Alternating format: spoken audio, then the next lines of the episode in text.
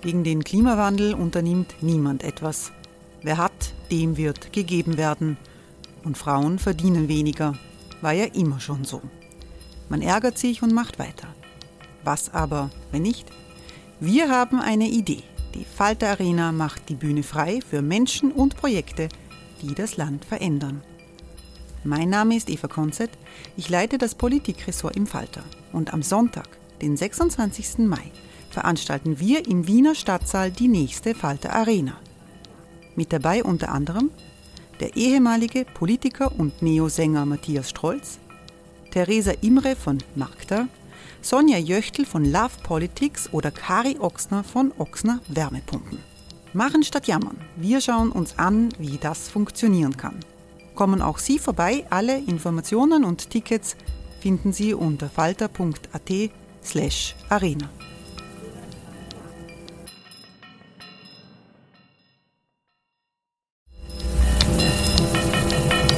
Falter-Podcasts werden durch Werbung unterstützt. Das hilft bei der Finanzierung unseres journalistischen Angebots. Die Erderhitzung ist kein Gefühl, aber mit vielen Gefühlen verbunden. Sorgen etwa oder Angst. Eine Veranstaltung gegen diese Ohnmacht ist Tipping Time, eine Klimakonferenz der Zivilgesellschaft. Von 9.5. bis 11.5. findet Tipping Time in Kooperation von Globe Art, Solektiv und Tangente St. Pölten statt und lädt ein zu Diskurs, Diskussionen und Workshops mit namhaften Vortragenden wie Nikolai Schulz und Friederike Otto. Weitere Informationen finden Sie auf www.tangentesanktpölten.at.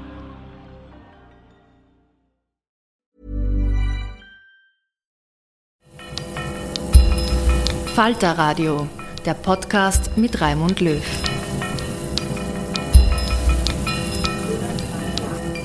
Sehr herzlich willkommen im Falter Radio. Die Abwehr der drohenden globalen Klimaveränderung rückt ins Zentrum der internationalen Politik. Mit den Klimazielen für Europa ist auch Österreich gefordert. Dass das für die Regierung und für die politischen Parteien nicht immer so war, ist eine Binsenweisheit. Aber auch die Ökologiebewegung hat sich neu fokussiert in den letzten Jahren. Wo die Umweltbewegung heute steht und wie sie dahin gekommen ist, berichten Sophia Ruth und Julia Vito.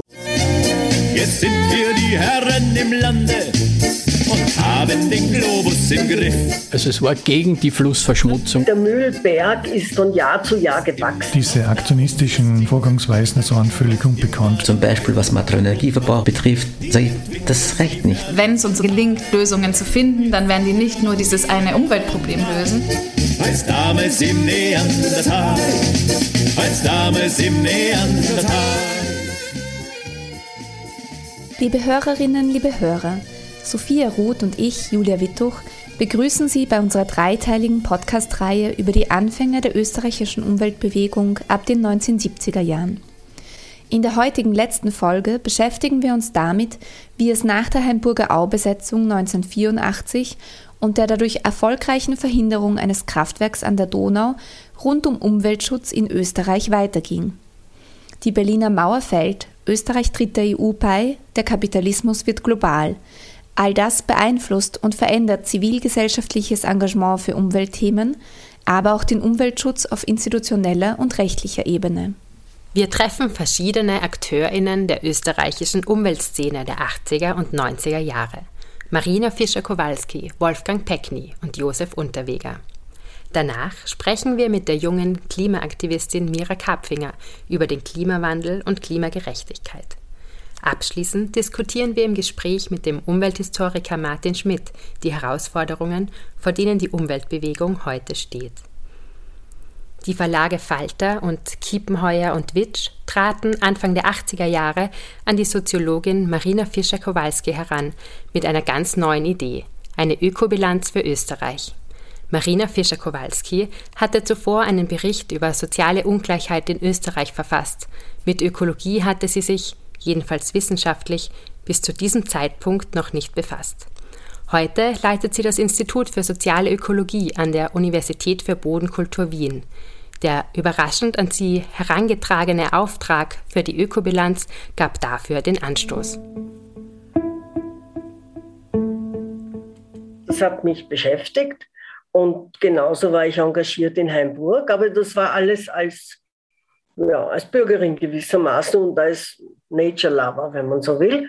Ja, und das war halt dann jetzt plötzlich eine professionelle Anforderung und ich habe gesagt, kann ich das? Fischer Kowalski nahm die Herausforderung an. Sie erstellte ein System für die Ökobilanz, das die Umweltzustände im Zeitverlauf, aber auch vergleichend beschreiben sollte. Außerdem wurden die Maßnahmen, die dagegen getroffen wurden, und zuletzt auch die Berichterstattung über diese Umweltschäden seitens der Autoritäten analysiert. Ziel war es, eine sachliche Schilderung zu verfassen, so Fischer Kowalski. Die Schwerpunkte habe ich natürlich entsprechend den Schwerpunkten der damaligen Aufmerksamkeit für Umweltpolitik gewählt.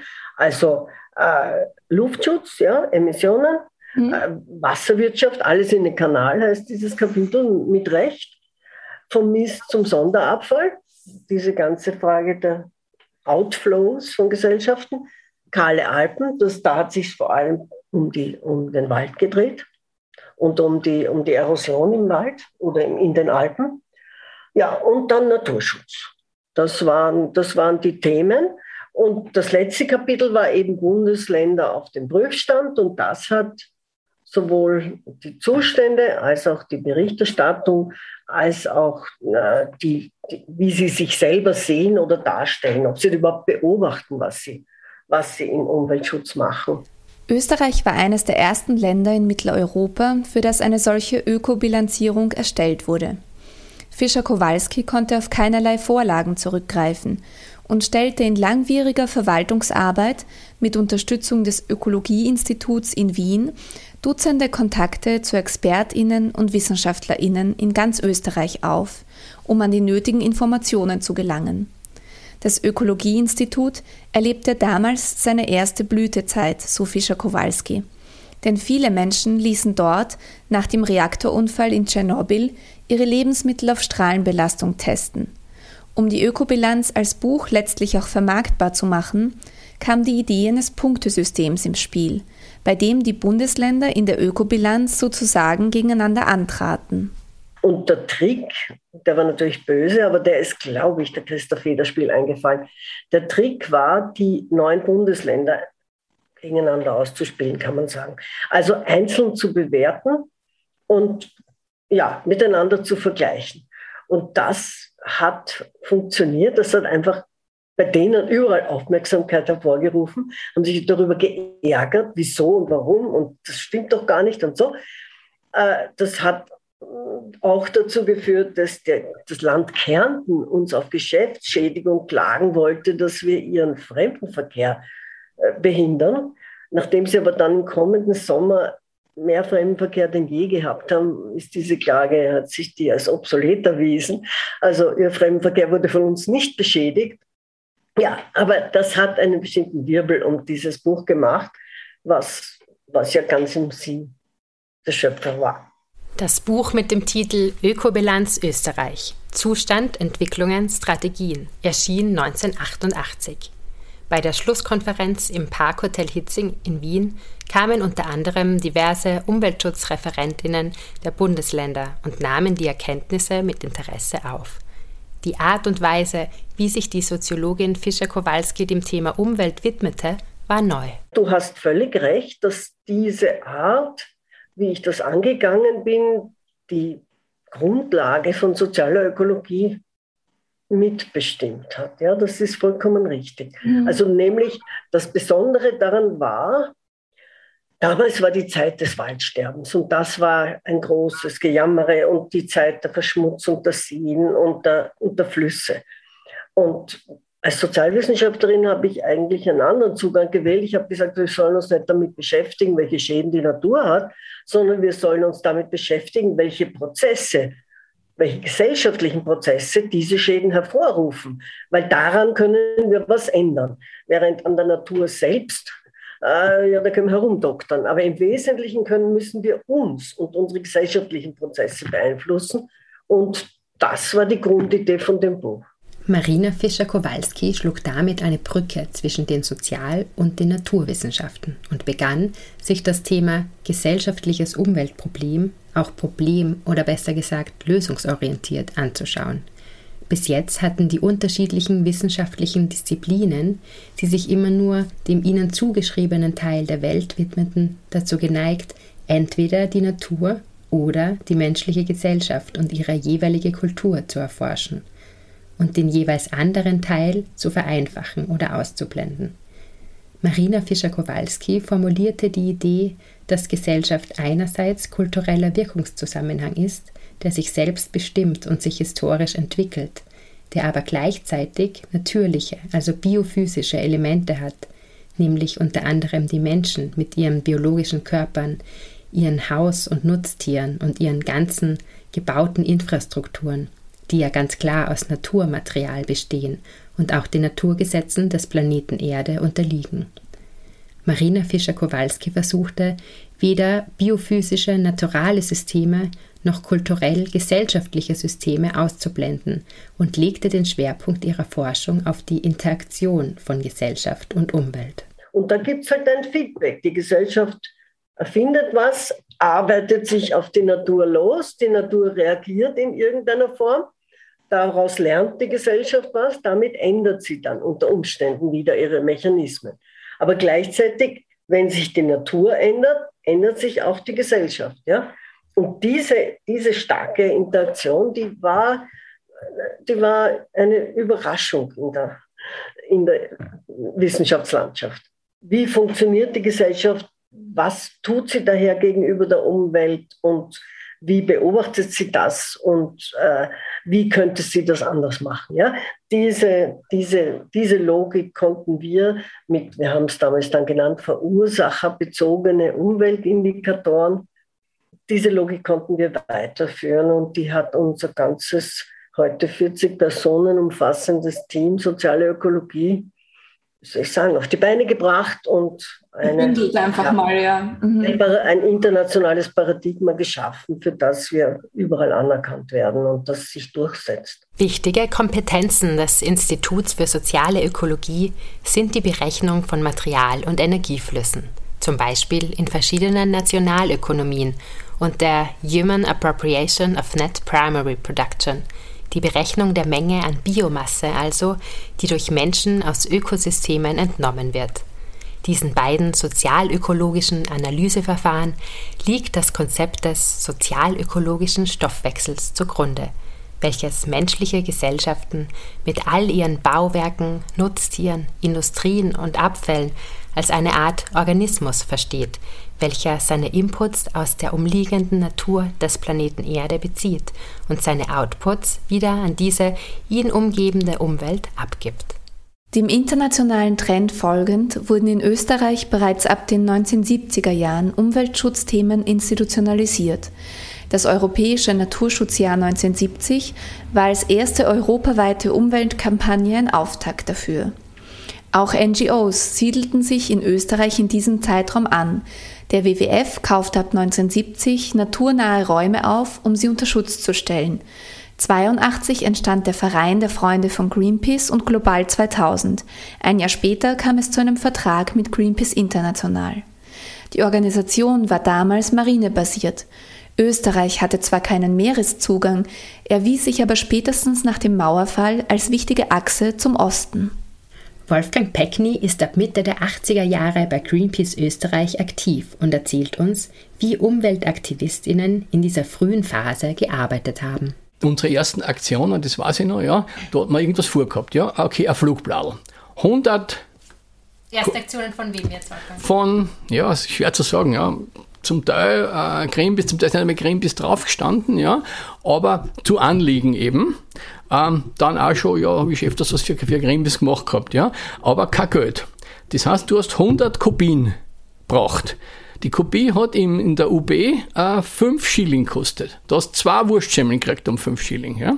Ähm, das heißt, da ist mein Jonas Reindl gegangen ähm, und hat, hat ähm, einen Tapezierertisch aufgestellt und hat ein paar Fotos gehabt und da war natürlich Greenpeace im Vorteil im Vergleich zu Global 2000, weil man hat irgendwelche abgeschlachteten Seehundbabys genommen oder so, ne? irgendein Rainbow Warrior Foto oder so ne? von Greenpeace International, schon sind die Leute gekommen und haben halt 20 Schilling gespendet oder so. Ne?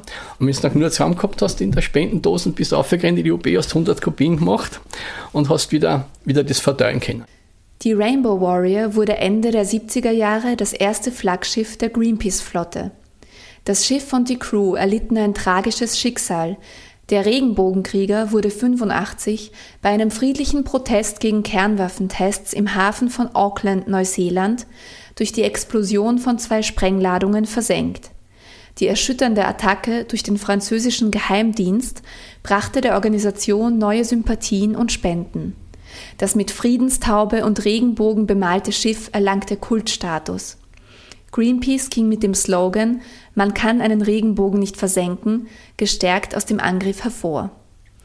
Eine der ersten Greenpeace-Kampagnen in Österreich, bei denen Peckney als Taucher dabei war, adressierte ein damals akutes Problem der Gewässer, die Verschmutzung von Flüssen, Seen, aber auch Grundwasser durch unkontrollierte Abwässer der Zellstoff- und Papierindustrie. Schon 83 organisierte Greenpeace eine Blockade der Chemie Linz AG gegen Chlorbleiche.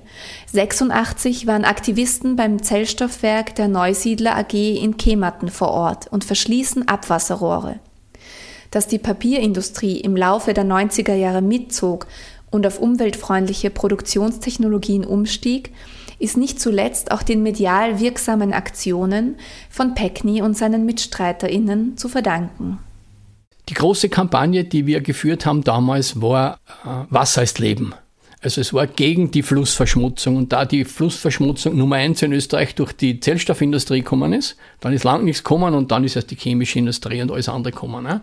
Und innerhalb der Zellstoffindustrie die giftigsten Stoffe von der Zellstoffbleiche gekommen sind, haben wir uns natürlich auf die Werke konzentriert, ne? die, die mit Zellstoff bleichen und haben gesagt, das geht nicht so weiter und das hat sehr viel Sympathien gebracht, einerseits, weil natürlich die Leute haben ja, das einmal der Woche war in den Nachrichten Fischsterben. Ne? Der Fluss, die Ager oder die Mur oder der Fluss, die Böls äh, und alle Fisch, das weiße Auftrat und alle hin und so. Ne? Und das war üblicherweise, das war der Preis des Fortschritts. Ne? Das war normal. Wolfgang Peckny schildert, wie so eine Aktion damals abgelaufen ist. Die Hauptarbeit war eigentlich äh, zuerst Recherche. Herausfinden, wo kommt denn das Gift überhaupt her. Es hat keine Übersicht gegeben, es hat kein Umweltbundesamt gegeben, es hat keine Landesumweltämter oder sonst was gegeben. Ne? Das heißt, überhaupt einmal herausfinden. Und ich bin mit Willi äh, durch die Lande gefahren, der Willi Goldschmidt war unser Aktionskoordinator, durch die Lande gefahren. Ich habe, glaube ich, mehr Zeit im Tauchanzug verbracht als im im Büro. Ähm, und da haben wir natürlich sofort, und da ist dann auch schon das Geld reingekommen. Ne? Das erste und sofort ein Schutzanzüge, weil die erste Mal waren wir noch mit Tauchanzügen, mit meinem privaten, ne? da ist da überall reingegangen, die Giftsuppen und so. Dann haben wir eben voll, voll Visier, Schutzanzüge und so äh, gekauft. Und ich glaube, ich habe jedes Abwasser Österreichs, das mehr als 30 cm Durchmesser hat, ähm, betaucht. Und dann war eben ähm, eigentlich immer das gleiche Muster. Man identifiziert irgend so ein Schweindel, nicht? sagt, pass auf, ihr müsst was machen, baut eine Kläranlage, sperrt zu. Ja? Jedenfalls geht es auf Dauer nicht, nicht. Dann haben die entweder uns die Ohren voll und gesagt, ja, wir sparen eh schon auf die Anlage und sonst was. Ne? Oder sie haben sich deppert gestellt. Ne? Und dann war halt die, die na, dann besuchen wir euch halt. Ne? Und dann ist man dort halt hingefahren, hat das Werkstür zugesperrt, hat das Abwasserrohr zubetoniert, zugeschweißt, zugestoppelt. Da gibt es ja eine kreative Sammlung, die haben wir ausgestellt gehabt dann in Linz, ja, von verschiedensten Rohrverschlüssen. Und, und hat dann eben immer die Medien eingeladen und die sind zum Teil, nicht, da ist der, der, der ORF, vor Bacher, äh, zum Teil nicht der Werner Müller vom Inlandsreport, nicht, die waren alle 14 Tage bei uns bei irgendeiner Aktion mit dabei. Und das war immer ähm, super spektakulär, weil auch äh, kontroversiell. Ne? Immer ist die Werksfeuerwehr gekommen und hat uns versucht wegzuspritzen. Hat immer die Kameraleute erwischt und hat die nass gemacht. Die waren natürlich dann ordentlich Hasern, haben schöne Geschichten drum, drüber gemacht. Ne? Aber was man halt da öffentlich gesehen hat, ja, das ist immer nur die, die, die Spitze des Eisbergs. Dahinter hat es eben Verhandlungen gegeben und so und, und ähm, man könnte auch sagen, und Erpressung, sie haben es auch so genannt, ne, das sind Verbrecher, die erpressen uns und sonst was. Ne? Und auch jede Menge Klagen. Ich habe, ich weiß nicht, 30, 30 Mal mit, mit Gerichtstüren gehabt, bin nur ganz wenige Mal verurteilt worden und im Knast gesessen. Aber üblich war mal ein unbefugtes Betreten überhaupt keine Frage nicht, weil es einfach, damit ich da in das Gelände reinkomme, unbefugtes Betreten. Ne? Am Anfang haben wir gehabt, äh, wegen äh, unglaublich Verraten von, von Betriebsgeheimnissen. Irgendwie war die Zusammensetzung vom Abwasser Betriebsgeheimnis, weil natürlich rein technisch aus der Zusammensetzung auf Prozesse zurückschließen kann. Ne? Aber da haben wir gesagt, und das ist auch bei Gericht nie durchgegangen, die haben auch gesagt, also pass auf, in dem Moment, wo die Giftsuppen in, in einen öffentlichen Fluss fließt, könnt ihr ja Betriebsgeheimnis ähm, sonst wohin stecken. Ne? Peckney erläuterte, dass die Fronten in den 80er Jahren noch klarer waren. Wirtschaftliche Interessen und ökologische Forderungen stellten zwei scheinbar nicht zu vereinende Standpunkte dar. Unternehmen sahen sich für Artenschutz nicht verantwortlich und das Ausbringen von Umweltgiften stellte kein unmittelbares Imageproblem dar. In Österreich jedenfalls waren die Umweltschäden, die durch das Einleiten von ungefilterten Abwässern der Papier- und Zellstoffindustrie in Flüssen deutlich sichtbar. Viele unserer Podcast-Gesprächspartner aus dieser Generation erinnern sich noch gut an verstörende Bilder von Fischen im Fluss, die mit den Bäuchen nach oben schwammen. Wolfgang Peckny erzählte uns von dem Standpunkt des Ingenieurs Wilhelm Papst, damals Werksleiter des Zellstoffwerks St. Magdalen bei Villach. Mother's Day is around the corner. Find the perfect gift for the mom in your life with a stunning piece of jewelry from Blue Nile. From timeless pearls to dazzling gemstones, Blue Nile has something she'll adore. Need it fast? Most items can ship overnight. Plus, enjoy guaranteed free shipping and returns. Don't miss our special Mother's Day deals. Save big on the season's most beautiful trends. For a limited time, get up to 50% off by going to BlueNile.com. That's BlueNile.com. Und ich weiß noch, 89, besonders beeindruckend, wenn man gemerkt, war ich im Stadtsaal in Villach. Da hat es ein Zellstoffwerk gegeben, die hat Kassen Magdalen Villach, Zellstoffwerk, ja, die hat die drauf verpestet bis zum Geht. Schwer belastet und danach waren schon Haufen Staus hin, ja. Die waren alle tot. Und der Werksleiter, Papst hat der Kassen, das weiß ich, weil der später eingesperrt worden ist, nicht wegen seiner Ökomachenschaften, sondern wegen seiner finanziellen Machleuke, was er da draht hat. Ne? Aber der hat da ihm erklärt, vor versammelter Mannschaft, die Hälfte waren Angestellte von dem Werk, nicht? die scheiß Frisch, ich kann das leider den Kärntnerisch sagen, nicht? von hier bis ins Schwarze Meer sind nicht so viel wert, wie wir in einem Monat wirtschaften. Nicht? Und der ganze so, bravo, bravo, nicht? super und so, nicht? und der Würstel von Grimbis erzählt uns da was von, von Wert der Artenvielfalt und von die paar Groden oder so, wer brauchten die und so. Nicht? Und das hat ziemlich grimm ausgeschaut. Und zu dem Zeitpunkt war es zum Beispiel für uns unvorstellbar, dass man drei Jahre später, das war nicht gedacht, drei Jahre später in Rio 92 eine internationale Konvention zum Schutz der Biodiversität kriegen. Zwar viel, viel Papier und Papier ist geduldig, ne? aber plötzlich nicht ein, ein Commitment äh, der Nationen, dass Biodiversität, Artenvielfalt, also unnötige Molche oder Frische an Wert haben. Ja? Das war unvorstellbar, nicht? nur wenige Jahre vorher. Im Jahr 1992 fand in Rio de Janeiro in Brasilien eine Konferenz der Vereinten Nationen zu den Themen Umwelt und Entwicklung statt, auch bekannt geworden als Earth Summit. In den 27 Grundsätze umspannenden Deklaration dieser UN-Konferenz in Rio war auch das Thema Artenvielfalt vertreten. Es kam zu einer Veränderung im öffentlichen Bewusstsein und im Diskurs über die Schutzbedürftigkeit und den Wert von Artenvielfalt – von Tier- und Pflanzenarten und den Ökosystemen, in denen sie beheimatet sind. Galt das Fischsterben in österreichischen Flüssen und Seen zuvor noch als akzeptabler Preis des Fortschritts, unterzeichnete Österreich 1992 die UN-Konvention zum Artenschutz und erklärte somit auch, dass zuvor oft als unnötig betrachtete Tiere wie Frösche und Molche einen Wert haben. Die damals zwölfjährige kanadische Aktivistin Severn Suzuki trat auf dieser Konferenz auf und hielt eine sechsminütige Rede, in der sie die Verantwortlichen im Namen zukünftiger Generationen dazu aufforderte, zum Wohle der Menschen und der Umwelt zu handeln. I am here to speak, speak on behalf of the starving children around the world whose cries go unheard. I am here to speak for the countless animals dying across this planet because they have nowhere left to go. Während die selbstbewusste Severn Suzuki an die internationale Gemeinschaft appellierte, regte sich auch in Österreich etwas.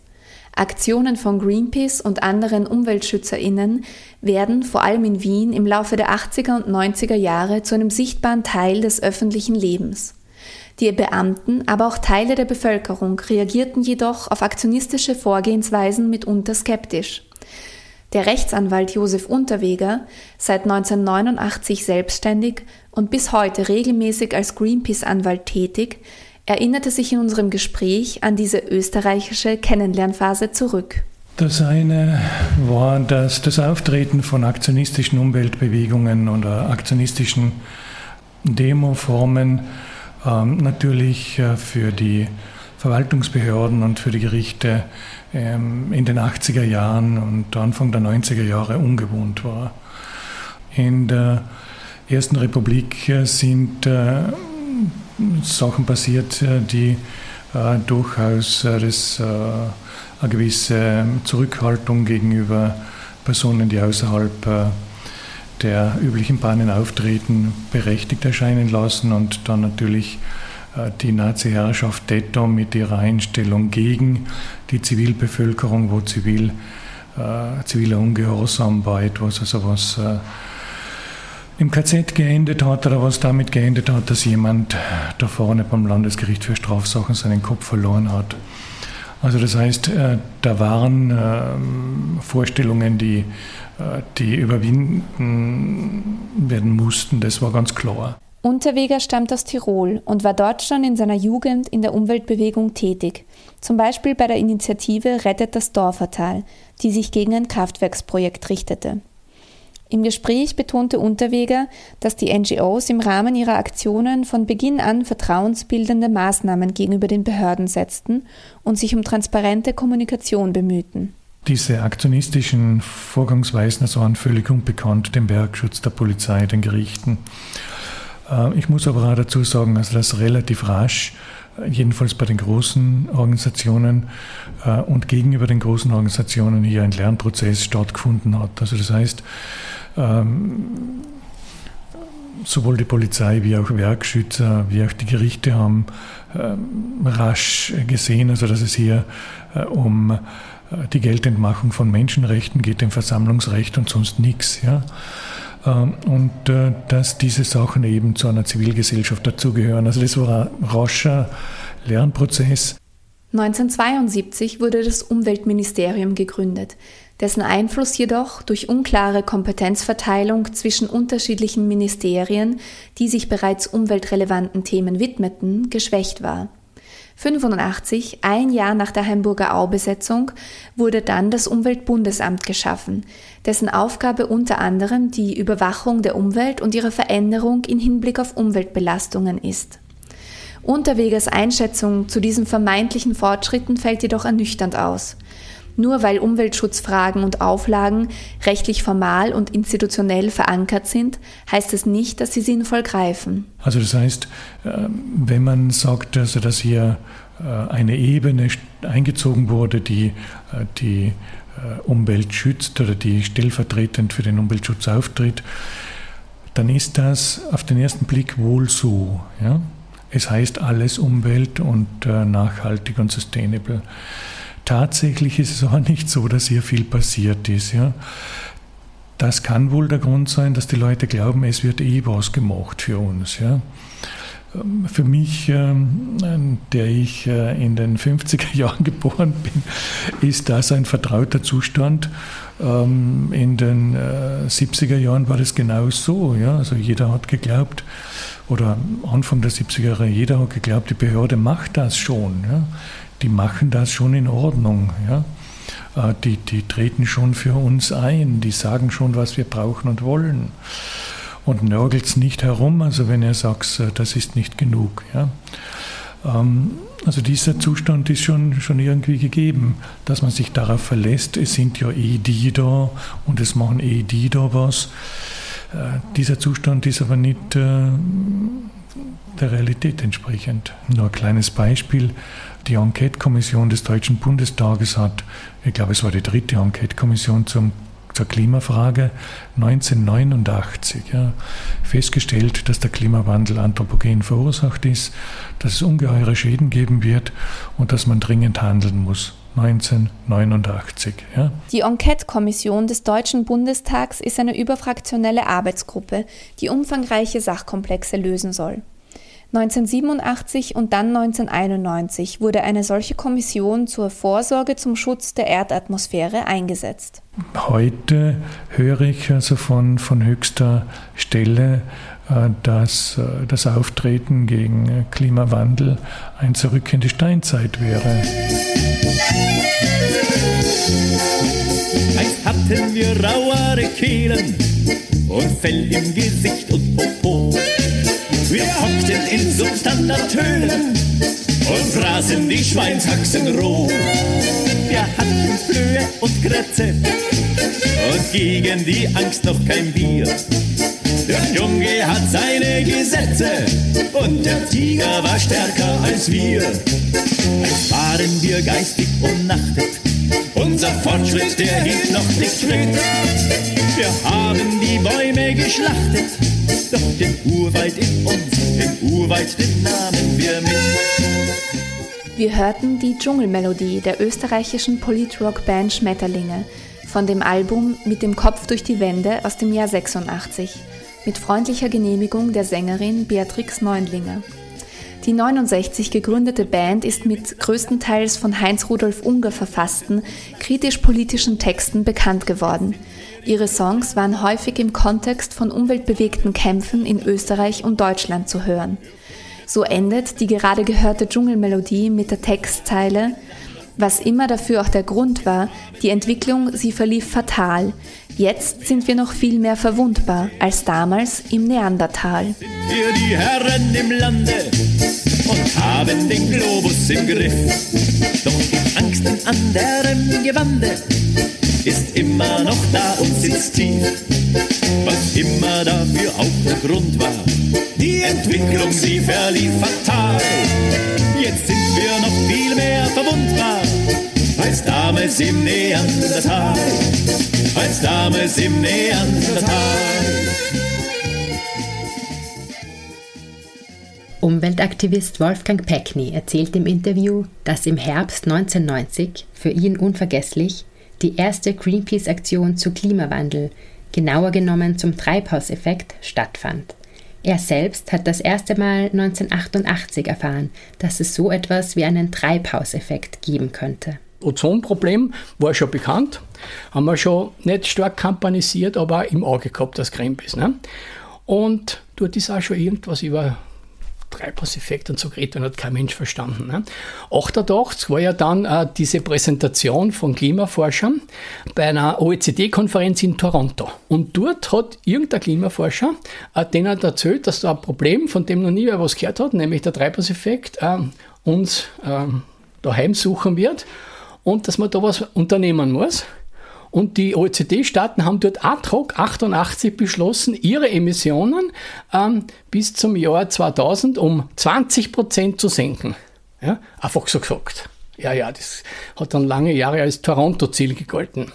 Aber hat niemand ernst genommen und habe ich auch nicht ernst genommen. Nicht? Da haben wir mit sauren Regen zu tun gehabt, also SO2, Schwefeldioxid aus dem Heizöl und aus dem Diesel, das den Boden so versäuert hat, dass die Bäume die Blauen und die Nadeln verloren haben und so. Ne? Und wie gesagt, die Flüsse waren im Arsch wirklich wahr und so. Und dann haben die da irgendwas über, über Klima geredet. Ne? keiner ernst genommen. Dieses in den 80er Jahren sehr präsente Umweltproblem saurer Regen konnte durch Gesetze zur Rauchgasentschwefelung und andere Maßnahmen in Europa weitgehend erfolgreich entschärft werden. Wolfgang Peckney erzählte uns von den Gedanken, die er hatte, als er im Rahmen eines Vortrags auf einer Greenpeace Chemiekonferenz im Jahre 1989 das erste Mal hörte, dass auch das CO2 in der Luft ein Problem darstellt. Und dann sagt er auf einmal, CO2 ist ein Problem. Ja? Und das war sozusagen bis dahin das harmloseste aller Gase von allem in der Luft. Ne? Und so zieht man die an. Und mein erster Gedanke war, na, na das hat mir noch gefällt. Ne? Nach all die anderen Schadstoffe. Ne? In dem Sinne ist ja CO2 kein Schadstoff, das ist ja was anderes. Ne? Aber dann hat es relativ schnell gedämmert, dass das ein Problem ist. Und wie dann das Buch rausgekommen ist, ähm, Frühjahr 1990, war klar, die, die Evidenz ist da, wir haben ein Problem, man muss handeln. Der Klimawandel, besser gesagt die Klimakrise, ist heute das wohl bekannteste und größte Umweltproblem. Die kanadische Schriftstellerin Margaret E. Atwood führte angesichts des enormen Ausmaßes und der immensen Herausforderung, mit der der Klimawandel unsere Gesellschaften konfrontiert, den Begriff Everything Change ein. It's not climate change, it's everything change. Der Klimawandel ist eine gänzlich andere Art von Umweltproblem als die Zerstörung einer bestimmten Aulandschaft ein Wort, um die Art von Umweltproblemen zu beschreiben, die sich wie der Klimawandel nicht an einem konkreten, bestimmten Ort festmachen lassen, sondern losgelöst von einem lokalen Ort die ganze Atmosphäre und Biosphäre des Planeten betreffen können, ist der Begriff disloziertes Umweltproblem. Die Orte, an denen CO2 emittiert wird, sind häufig nicht die Orte, an denen die Auswirkungen des hohen CO2-Gehalts in der Luft die Erderwärmung und zum Beispiel der Anstieg des Meeresspiegels und das Auftreten von extremen Wetterereignissen zu großen Schäden führen. Genauso sind diejenigen, die am meisten CO2 emittieren, meist nicht diejenigen, die am meisten unter der Klimakrise leiden. Vereinfacht gesagt, emittieren die reichen Industriestaaten mehr CO2 und schon viel länger, während die ärmeren Staaten der Erde und dort vor allem vulnerable Bevölkerungsschichten am meisten unter den durch den Klimawandel verursachten Veränderungen leiden. Diese sozial und global ungleich Verteilung von Verursachung und Wirkung des Klimawandels ist ein Grund, warum häufig auch von Klimagerechtigkeit bzw. von Klimaungerechtigkeit die Rede ist und eine solche Klimagerechtigkeit gefordert wird. Um zu erfahren, wie es um die Klimagerechtigkeitsbewegung in Österreich steht, haben wir Mira Kapfinger getroffen.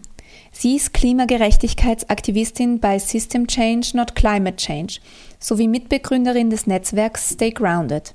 Sie erzählte uns von der Formierung der Bewegung rund um die Streitfrage des Baus der dritten Piste am Flughafen Wien-Schwächert.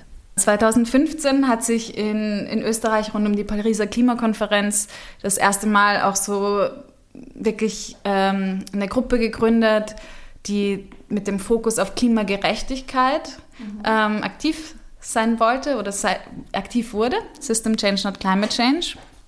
Ähm, und auf der Suche nach einem konkreten Beispiel für Klimaungerechtigkeit beziehungsweise für Schritte, die es braucht in Richtung klimagerechte Gesellschaft, war die dritte Piste, also der Ausbau des Flughafen Wiens, so das, das schlimmste Beispiel und der, der aktuellste Konflikt damals, mhm. um aufzuzeigen, das ist sowas von falsch, jetzt noch in fossile Mobilität Geld reinzustecken ähm, und sozusagen, ja, aus diesem konkreten Konflikt haben wir sehr schnell gemerkt, Flugverkehr ist halt ein globales Thema die Probleme sind global, aber die Lösungen können auch nur in globaler Zusammenarbeit ja, gebracht werden.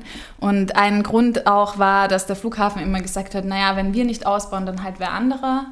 Und da haben wir gesagt, nein, ähm, weder hier noch anderswo. Wir sind vernetzt mit Gruppen weltweit, die überall Widerstand leisten. Ja, also von diesem lokalen Konflikt in Wien rund um die dritte Piste haben wir eben gestartet, ähm, Kontakte aufzunehmen, hatten dann 2016 so erste gemeinsame Aktionswochen, mhm. wo es einfach auch extrem bestärkend war, ähm, zu wissen, heute sind nicht nur wir in Wien gegen den Flughafenausbau aktiv, sondern zugleich sind Leute vor dem Hauptquartier der UN-Zivilen Luftfahrtorganisation in Montreal, Kanada, zugleich sind indigene Gruppen in Mexiko ähm, auf der Straße, zugleich sind irgendwie Leute in Istanbul, in Sydney, in Frankreich mit uns gemeinsam aktiv.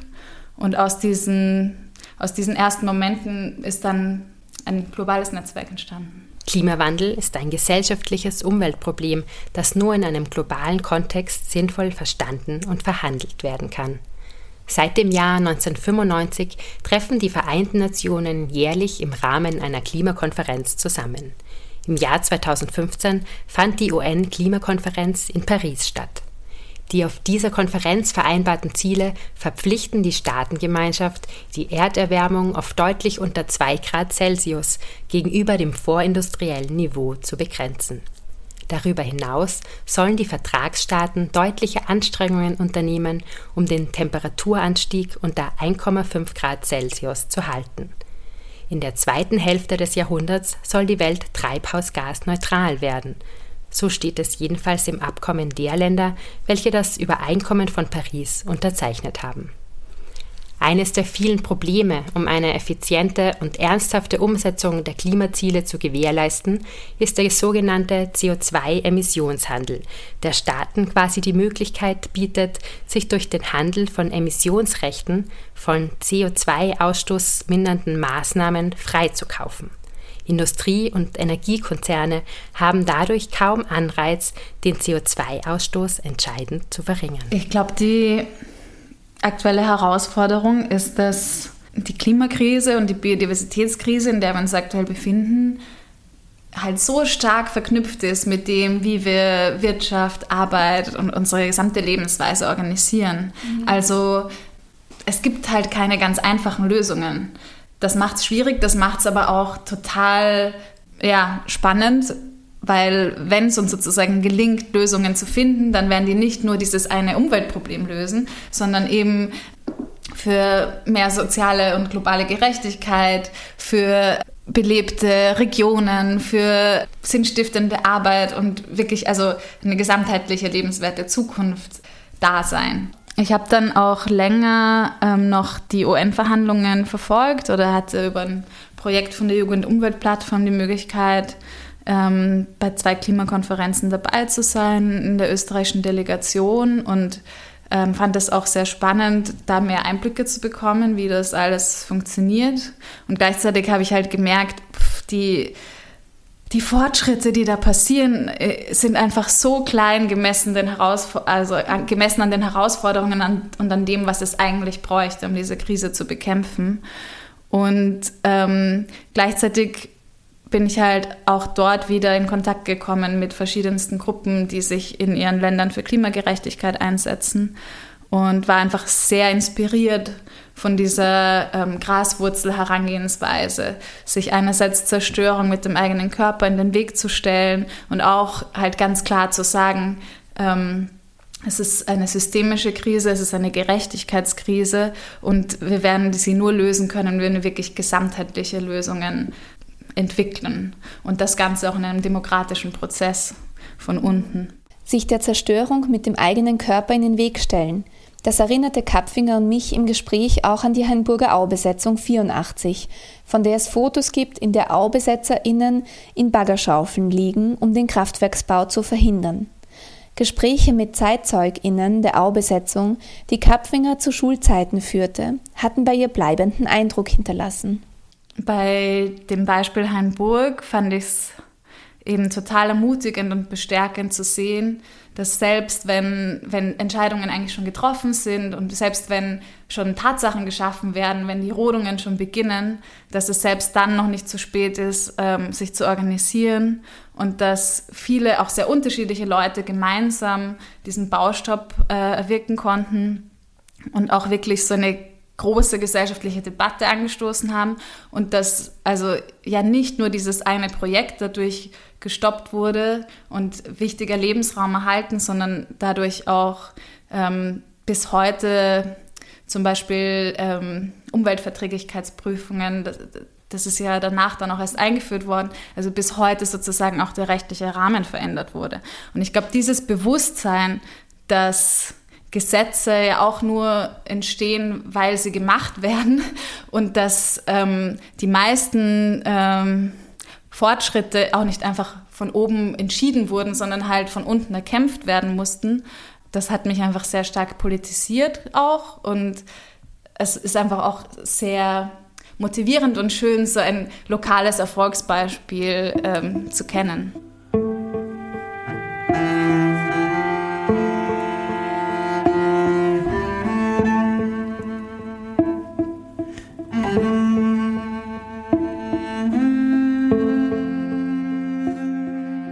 Trotz der erfolgreichen Kraftwerksverhinderungen von Zwentendorf und Hamburg in den 70er und 80er Jahren stieg und steigt der Stromverbrauch in Österreich konsequent an.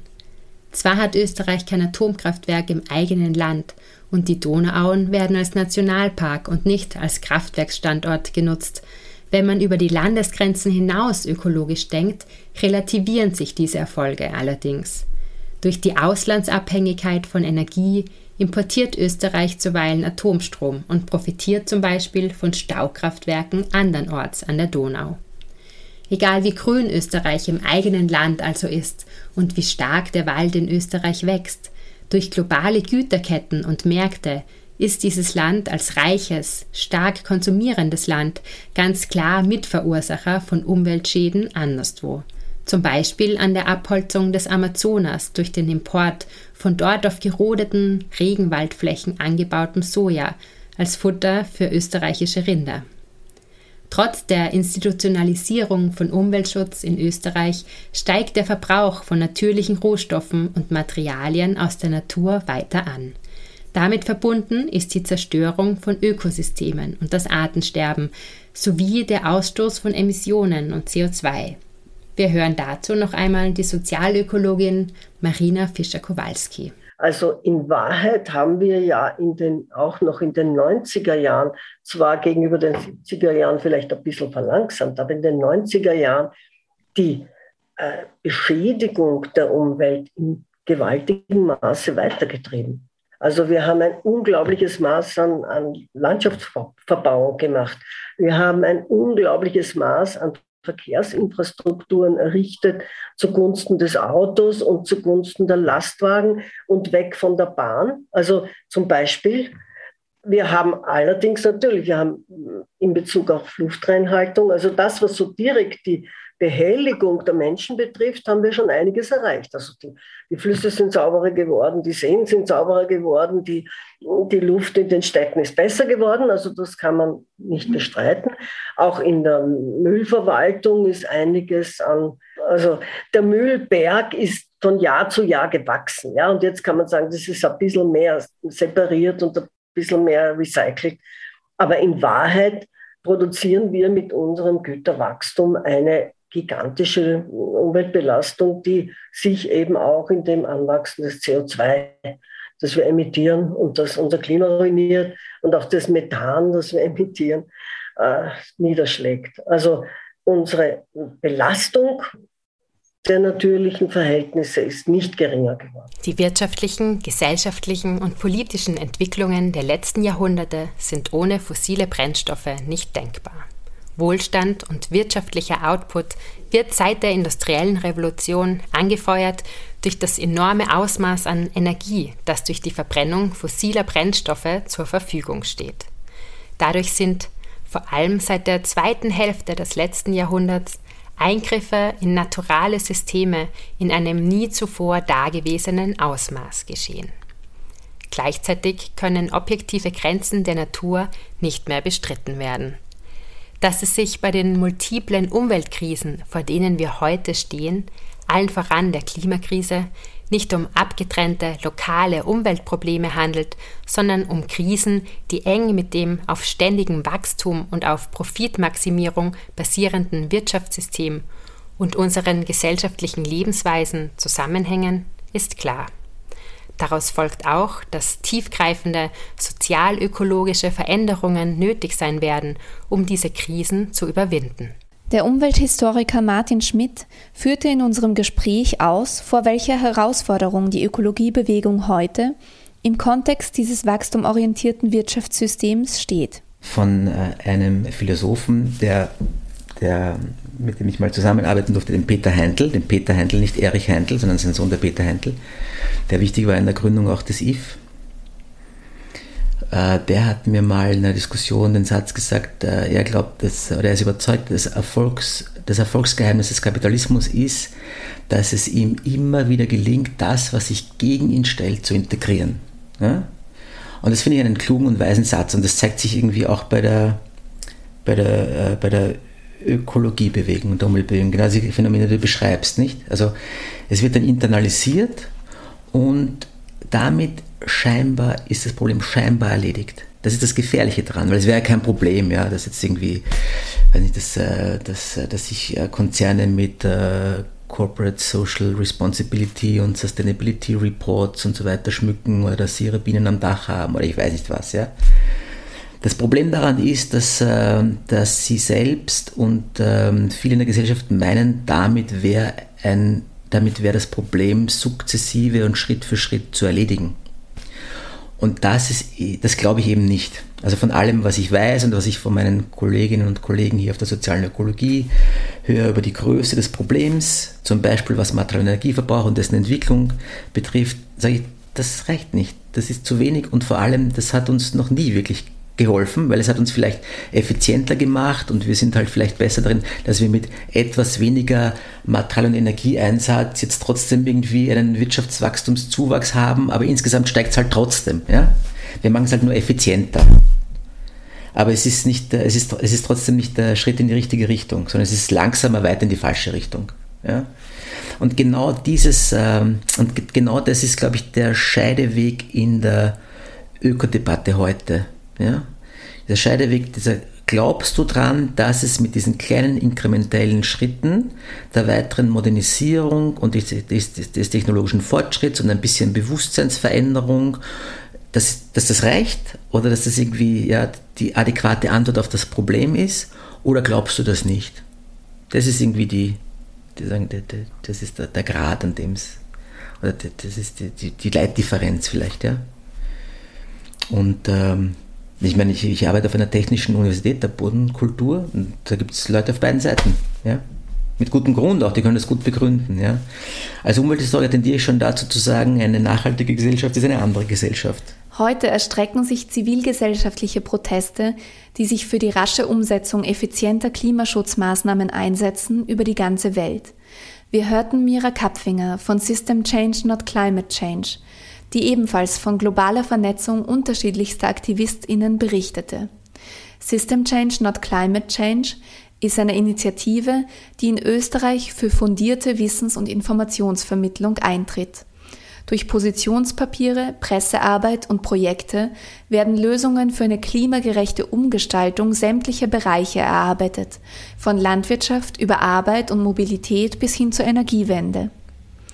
In der Öffentlichkeit sichtbar wurden in den letzten Jahren vor allem die Straßendemonstrationen und Klimastreiks von Schülerinnen, die sich unter anderem in der Bewegung Fridays for Future engagieren.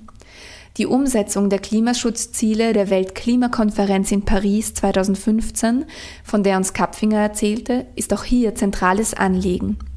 Fridays for Future ist eine basisdemokratische Graswurzelbewegung.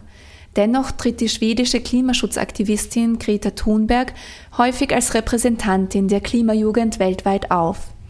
Thunberg, geboren 2003, war auch beim Klimastreik im Mai 2019 in Wien als Rednerin vor Ort und wurde von tausenden vorwiegend jungen Menschen mit tosendem Applaus begrüßt. Wir hören eine Aufnahme von Marie Dierenhofer vom Radio Orange. During the last months, Millions of young people have been school striking for the climate. There have been strikes on all continents, including Antarctica, in over 140 countries, everywhere from China to Brazil, from Russia to the USA, from Iraq to South Africa, from India to Mexico, from Greenland to the Philippines from Syria to Peru, from Portugal to New Zealand, and from Nigeria to Österreich. Die Forderung, die bereits beschlossenen Klimaziele umzusetzen, geht, vor allem in Europa, stark von Fridays for Future aus. Mit ihnen solidarisch zeigen sich mittlerweile unterschiedlichste Berufs- und Gesellschaftsgruppen, wie zum Beispiel Lehrerinnen und Forschende, die sich in Bewegungen wie Teachers for Future und Scientists for Future in ihrem jeweiligen Metier und mit ihrer jeweiligen Expertise für die Auseinandersetzung mit Klimawandel einsetzen. Die Verhinderung der Inbetriebnahme des lange geplanten Kernkraftwerks Zwentendorf 1978 und die Verhinderung des Baus eines Staukraftwerks durch die Hainburger Au-Besetzung 1984 waren zwei wichtige Ereignisse für die Entstehungsgeschichte der österreichischen Umweltbewegung, aber auch für die österreichische Demokratie. Denn das Auftreten einer Zivilgesellschaft, die Mitbestimmung einforderte, veränderte die politische Landschaft nachhaltig. Von dort aus haben wir den Bogen zur Gegenwart mit ihrer Globalisierung von Umweltproblemen und der zeitgenössischen Klimakrise geschlagen. Drei Folgen, in denen wir Menschen hinter großen, umweltbewegten Ereignissen der österreichischen Geschichte zu Wort kommen haben lassen, die bisher noch wenig zu hören waren. Wir hörten persönliche Geschichten, die zu einem Teil der kollektiven Geschichte wurden. Damit hat jedenfalls für uns, diese kurze Geschichte der österreichischen Umweltbewegung auch ein Stückchen österreichische Zeitgeschichte greifbar gemacht. Herzlichen Dank fürs Zuhören.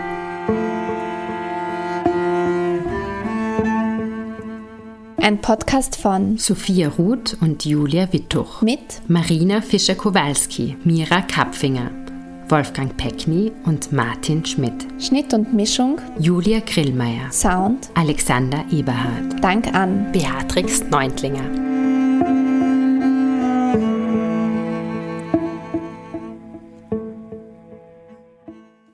Sie hörten den dritten und letzten Teil einer Podcast-Serie von Sophia Ruth und Julia Wittuch. Ich verabschiede mich von allen, die uns auf UKW zuhören, im Freirad Tirol und auf Radio Agora in Kärnten. Neues aus der Klimabewegung gibt es regelmäßig im Falter. Daher ein Hinweis. Mit einem Falter-Abo sind Sie immer auf dem Laufenden. Ein Abonnement kann man im Internet bestellen. Das geht ganz leicht über die Adresse abo.falter.at. Ursula Winterauer hat die Signation gestaltet. Im Falter betreut Philipp Dietrich die Audiotechnik. Ich verabschiede mich bis zur nächsten Sendung.